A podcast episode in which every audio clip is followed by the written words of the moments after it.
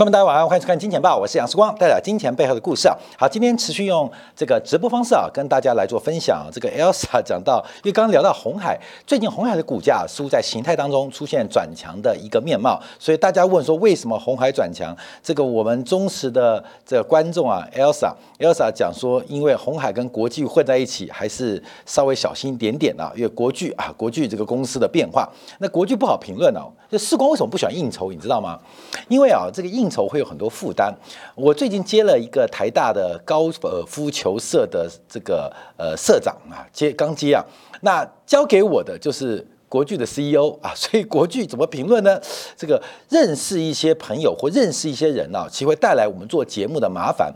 这个。你说有友情啊，有亲情啊，你这个要怎么评论他呢？啊，就变很麻烦，因为人家拜托我说，哎，时光，你不要讲好讲坏，你不要讲啊，你不要讲就好了。所以我们看到这个国剧的变化，所以呃，时光很讨厌应酬啊，因为应酬你认识几个朋友，那他们有一些利益的关系，那不是利益圈越来越复杂吗？嗯，利益链越来越复杂吗？那你在做很多价格趋势、产业或宏观经济判断。你是不是就有这种人情的包袱？所以我尽量不喜欢跟大家做应酬啊。所以这个 Elsa 问到了红海跟国巨啊，很难评论，因为我跟国巨的这个 CEO 呃关系还蛮好的。好，那我们今天提论呢，就是台北股市啊，今天开高走低啊，最近在一万六上下做震荡。我们今天主要是要提到了美国昨天公布的耐久材订单数据不如预期。那好于预期或不如预期，我们都要看结构的变化。那到底为什么美国耐久材订单出现了一个转折点？我们先从昨天盘后公布的一档大型的半导体呃个股啊，NVIDIA 公布的财报。那盘后这个财报财测。不如预期，使得股价一度重挫了百分之九。那继网络电商股之后，继这个消费呃这个必需品之后，那现在我们看到是不是轮到晶片股要开始？补跌了，那也不能说补跌啊，因为才在半年前呢，NVIDIA 股价才刚刚刷新历史新高，来到了每股三百四十六块钱，在昨天的收盘价，那股价刚刚好剩一半啊，一百六十九块钱，所以从去年十一月二十二号的高点到昨天收盘呢，这个 NVIDIA 股价刚好就进行了一半的腰斩，从三百四十六块。跌到了一百六十呃一百六十九块钱啊，那这个市值啊，单蒸发的金额是高达了三千亿美金，光是今年以来哦，就蒸发了三千亿美金，所以我们看到这个泡沫的破灭啊，其实是一个非常。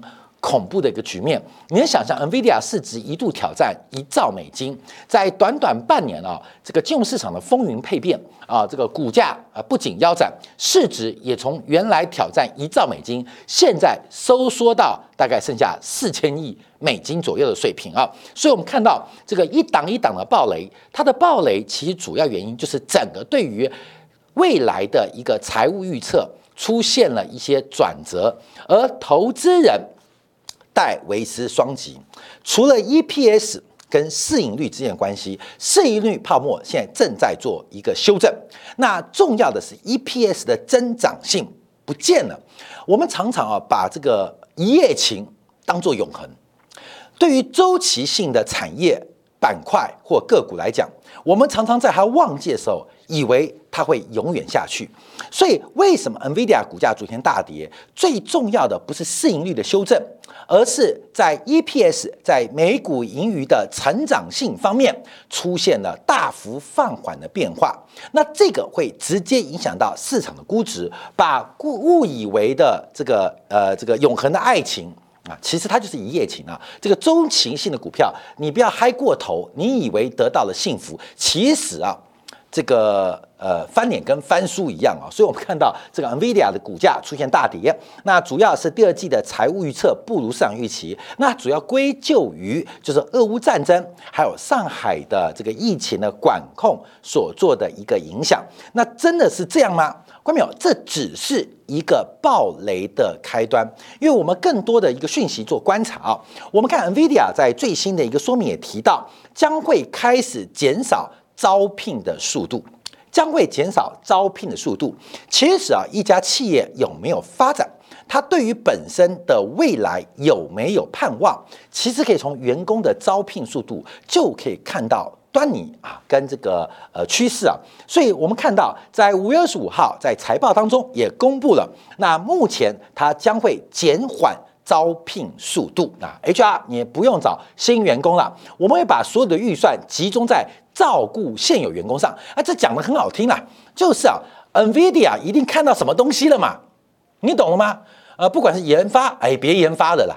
业务哎，别做业务了，财务啊，别管财务了，大家就回家吃自己啊。所以，我们看到这个招聘速度放缓，其实已经预告了整个半导体的设计产业出现了非常大的变化。好，过去几天我们做观察，从 Meta 啊股价崩盘，宣布放缓招聘计划，包括了 Uber。全球招聘计划停止，包括 Cobase 啊也提到呃减缓招聘招聘速度，Snap 啊特就昨天股价崩盘的将放慢招聘的脚步，那 Lift 也决定要放缓人力招聘，所有的科技股目前都在放缓人力招聘。你说啊这个讯息这个股价的变化到底是已知未知啊？到现在开始减少招聘，其实啊我们知道对于招聘来讲。应该是整个景气跟产业最后发生的景气从底部翻扬，其实一般的老板不会那么快增加员工，试图消化原来的库存，试图把产能利用率跟既有的劳工的这个稼动率给拉高，这是一般老板的正常心态。你做老板也是一样了，哎，你生意大好，后面你生意大好会马上增加员工吗？不会嘛。第一个是把库存先消耗。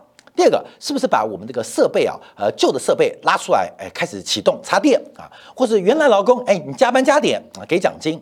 你到什么时候会招聘？就是景气真的很好，你确认景气变好的时候会增加招聘啊，扩大店面。好，那请问什么时候会减少招聘？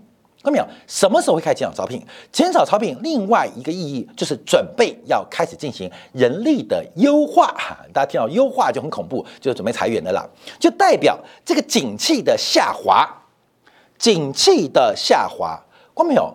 不是这一季度发生哦，而是从整个目前采购端、业务端的回报报告，老板这个景气的下滑。可能不是一朝一夕可以结束的，才会有减少招聘的动作。而关键其实财经分析啊很简单，你就想你是老板，你会在什么阶段增加员工？你会在什么阶段开始减少员工？所以半导体景气的转折，我们现在观察，从员工招聘来讲，宏观经济看失业率，微观经济。个别公司就看他招聘员工，就代表这个景气的落后指标都得到了确认现象。那投资人从三百四十六报到现在，等待解套。那你不是傻，什么是傻？你不是蠢，什么是蠢？这就是资产负债表收缩的一个结束跟过程。我们错把整个新冠疫情的大爆发啊，最明显的这个面板的驱动晶片呢。等一下，我们来讲英特尔的这个呃最新的发言呢。这个面板的驱动晶片，严格来讲是半导体类的一个鸡肋啊，鸡肋。为什么？因为利润不高哈，那产品的这个呃产线的要求也不大，所以面板驱动晶片通常都是来塞量的啊，就是产能不够了，那就接个几千片、几千万片来补这个产能不足啊。结果因为新冠疫情关系，让呃，不管是海内外的面板驱动晶片股票，都涨了十倍，都涨了十倍你以为你是咸鱼翻身？你以为你跟王心凌一样啊，跳一个爱你还是真的爱你吗？屁！我跟你讲，咸鱼翻身完之后还是咸鱼啊！我不是讲王心凌，我讲的是很多包括面板驱动晶片，咸鱼翻身，那还是咸鱼啊！对啊，咸鱼翻身，另外一面就不咸了吗？啊，这个逻辑，这个其实中文字很可爱啊。咸鱼翻身就还是咸鱼嘛，你你再翻为还是咸鱼嘛。所以咸鱼翻身，所以我们看到这个半导体这一次的泡沫啊，从面板的驱动芯片就看得非常明显。你以为的一夜情，你当做永恒吗？你看这个王心凌啊，最近在大陆火一下爆了，这个乘风破浪的姐姐忽然爆红啊。王心凌为什么成功？他说：“我是甜心奶奶，他自己知道哦。他把自己定位于一个价值型的这个艺人，而不是成长型的艺人哦。所以王心凌可能会成功比较久。为什么？因为他不说我还是甜心教主耶，可能不是这种人嘛，那不是这种人嘛，你懂吗？他说我是甜心奶奶，所以大家把它当做是一个明日之星，他自己知道他是一个价值投资的明星，所以他说要甜心奶奶。这股票也是一样，你知道吗？你一下爆红，像 NVIDIA、像 MDMD 啊，可能还好一点啊。像那个面板驱动晶片，忽然也受到新冠疫情乘风破浪。明明是爷爷的啊，以为他又变年轻了。我看这是人生最大的悲哀，老了就服老。好，看到没有？老就服老。但投资人啊，这个喜欢乘风破浪，喜欢咸鱼翻身。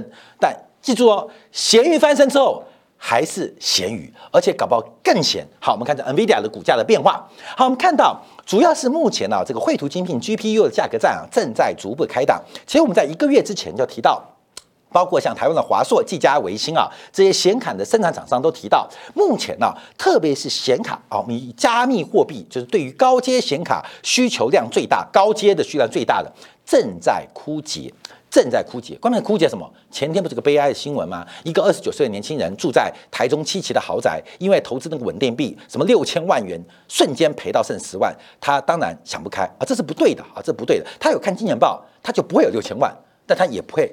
呃，选择呃这个呃结束自己的生命啊，所以关淼到底哪个重要呢？哪个重要啊？至少他曾经精彩过嘛，住过七桥宅又租金的租的，那现在嘛，他跳了之后，关淼那个就变凶宅嘛，还真惨呢，你知道吗？还真租给他人真惨，所以下次你租给人家，我们租房子给别人会顾虑他的职业嘛，做什么加密货币的，做什么 P to P 的，千万不要租给他，因为不小心你就变凶宅，关淼不小心变凶宅，你租给这些人变凶宅就自认倒霉，你不要自己做哦。啊，不要自己做，你自己做，那你太太的房子会变凶宅啊，你懂我意思了吗？那你自己做，那你先生的房子会变凶宅啊，各位没有？所以啊，呃，都是凶宅，但我们就远离它嘛。好，我们看 GPU 的价格战正在开打，随着从高阶晶片到中间晶片的逐步需求的放缓，忽然。打回原形啊，正在打回原形，呃，这个很难以正面示人啊，所以目前整个 Nvidia 碰到的问题蛮大的。那我们这边配合看到这个 Nvidia 股价跟加密货币一样，其实加密货币就比特币啊，比特币的股价其实跟 Nvidia 股价是高度的吻合，甚至加密货币它更可以作为 Nvidia 的领先指标。那当然这个很直观嘛，因为加密货币。啊的这个采矿对于高端的运算是非常非常的需求，非常重要的，所以它走高，需求变多，会反映在 NVIDIA 的这个股价上。但问题我们看到，NVIDIA 加密货币今天差点要跌破，哎，像以太坊今天要要破底嘞，今天下午要破底嘞，这个代表什么意思？我也不知道，反正准备要破底了。那难怪 NVIDIA 的财报在这边变得非常非常保守。好，各位我们又看到一单公司啊。呃，不是 NVIDIA 公司好不好？它很好，可是它的股价太高，它的股价太高。就像我们看到王心凌美不美？美。她的爱你爱不爱你？爱你。可是叫你去排队听她演唱会，可能那个动力没有。这次王心凌爆红，它其实啊不是一个回忆杀的概念，而是我们看到一个。人生期待的逆转，你知道吗？就是人生都有高峰嘛。有的行业，你像运动选手，你像足球选手，可能这个十八岁到二十二岁到高峰；棒球选手可能二十三岁到二十八岁到高峰；你像篮球选手，可能二七岁到三十一岁是高峰。那人走完高峰之后会自然滑坡嘛？我们都是一样的哦，都会自然滑坡。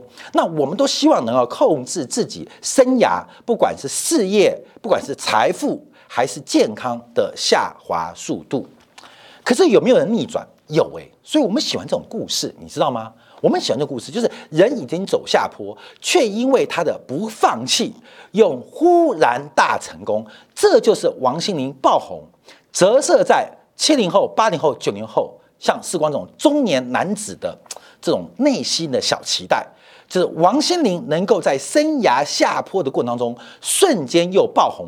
我们人生有没有可能有二次高峰，有三次高峰，有绵绵不断的高峰到未来？看到没有？你可以想象，你可以期待王心凌这种事情。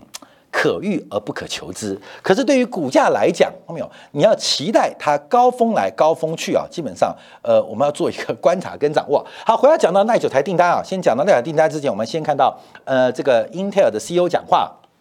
呃，他当然是很乐观，因为现呃这个军备竞赛跟美国要最多钱的，美跟美国国会要最多钱就是英特尔。那认为晶片短缺会持续到二零二四年，主要是制造半导体的先进设备短缺会阻碍全球晶片产能的扩张计划。好，各位，他讲了一个重点，一个是 MCU 为控制器，另外是 PLC 就可编程的这个逻辑晶片。好，各位，讲这个就很特别了，因为 PLC 啊，在目前的 PC base 的发展之下，为什么它缺货？为什么连生产 PLC 的设备厂商都不愿意生产？因为这个东西是夕阳黄花，你知道吗？干嘛？你懂吗？只是忽然这个随着新冠疫情的变化，忽然出现需求的反复，反复，这个反复基本上就使得出现了供给不顺的问题。可是，在 PC base 的发展之下，PLC 的晶片它到底还有多少成长性？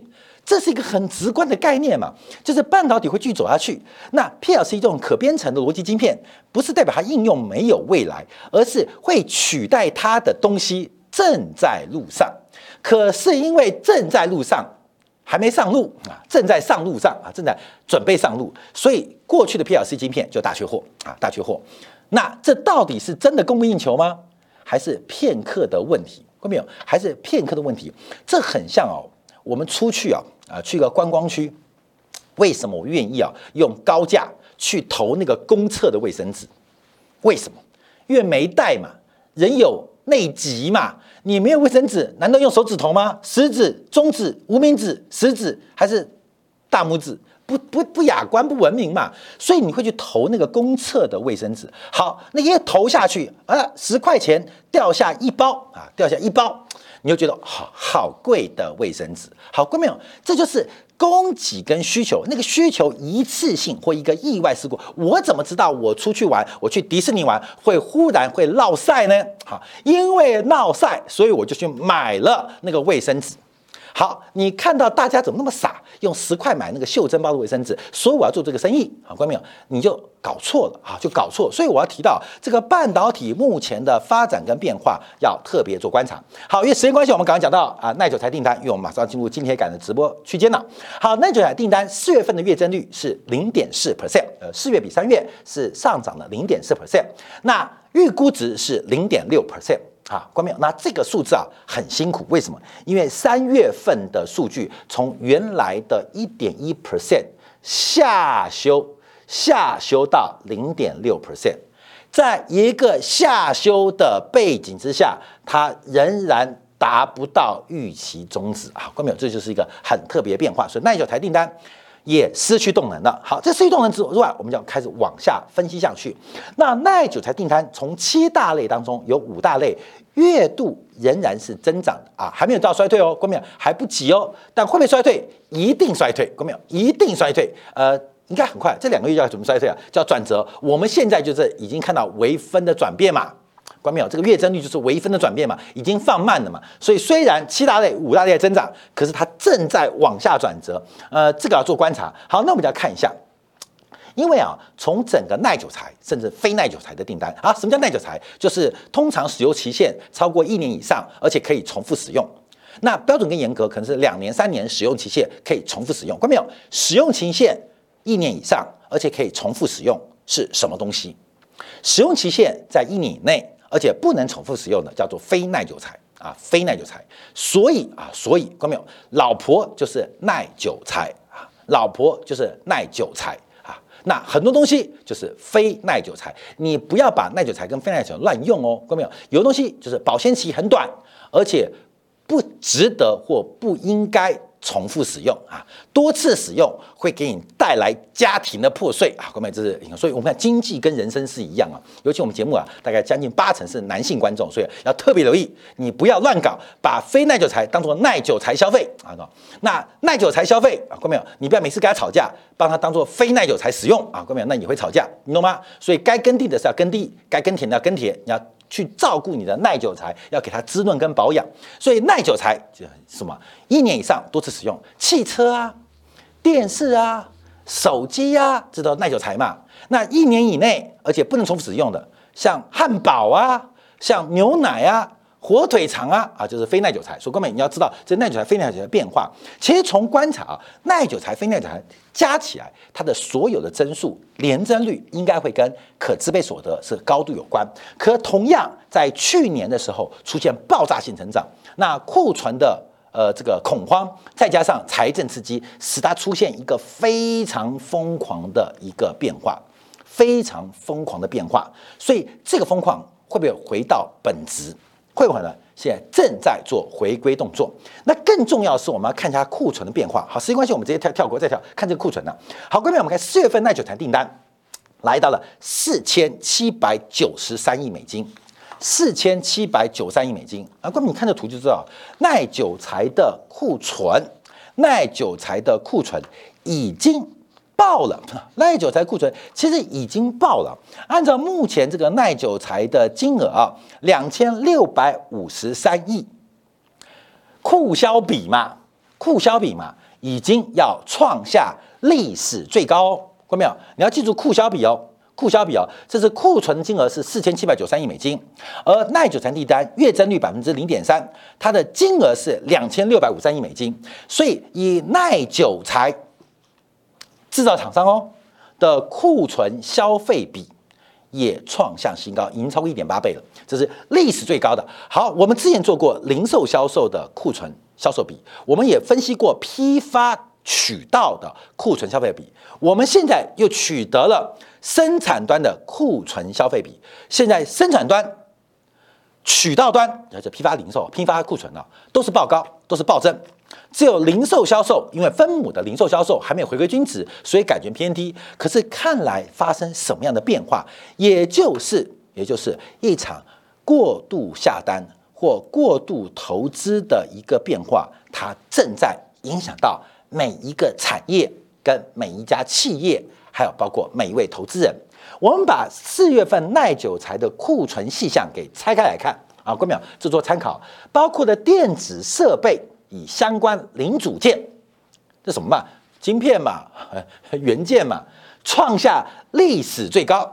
哎，我们还看到新闻哦，今年的手机听说啊，这个 iPhone 啊都要砍掉两千万只，大陆要砍掉两亿只。听说最近电视买不太动，好，各位，结果它的库存创下历史新高。那 PC 产品呢，则是创下两千年网络泡沫以来的新次高，就即将创新高，一定创新高的。所以现在我们看到，现在。电子产品碰到的问题，其跟两千年网络泡沫碰到问题几乎一模一样。当年叫做千禧年，啊，因为供给可能跟需求出现极大的不匹配，那个是一个心理层面。那这一次是个时间不匹配，导致了供需的一个逆转。我们从 Snap 来看，从 Meta 就 Facebook 来看，再看 Nvidia，看到没有？这一场就是在电子业范围之内的网络泡沫啦。再来一次啊，有没有网络泡沫那么严重？我看也不小啊，什么 spec 啊这些投资，你看软银现在都孙正义啊，基本上都没有办法，没有找没有地方伸张正义啊，都是散户伸张正义啊，所以我们看市场的变动要特别留意。那除了电子股或高科技股碰到类似二十年前的网络泡沫之外，那我们下一步就要观察，因为昨天美国公布了五月份的利率会议的纪要摘要啊，会议摘要里面对于升息是有一些盼望的。可是市场解读就是九月份就会停止升息，美国要加息，下个月马上加息了。欧元、欧洲央行七月份可能加息零点五百分点。好看没有？美欧美欧嘛，北大西洋公约组织啊。好，它对立面是谁？那不是俄罗斯就中国嘛。今天我们看到俄罗斯央行宣布降息三个百分点。同时，大陆国务院总理李克强宣布，在这个月底将会出出台一个超级巨大的宽松跟刺激计划。中、俄跟美跟欧不仅在军事、在价值观对立，现在货币政策也对立。那军事上第三次大世界大战，那外交上第三次世界大战，那金融层面会不会也同时爆发第三次世界大战呢？那中国。跟俄罗斯、跟美国、跟欧洲出现了完全不同的货币方向，一边要宽松，一边要紧缩，到底宽松的会赢吗？紧缩的会输吗？我们休息片刻，在金铁杆部分为大家做进一步的观察解读。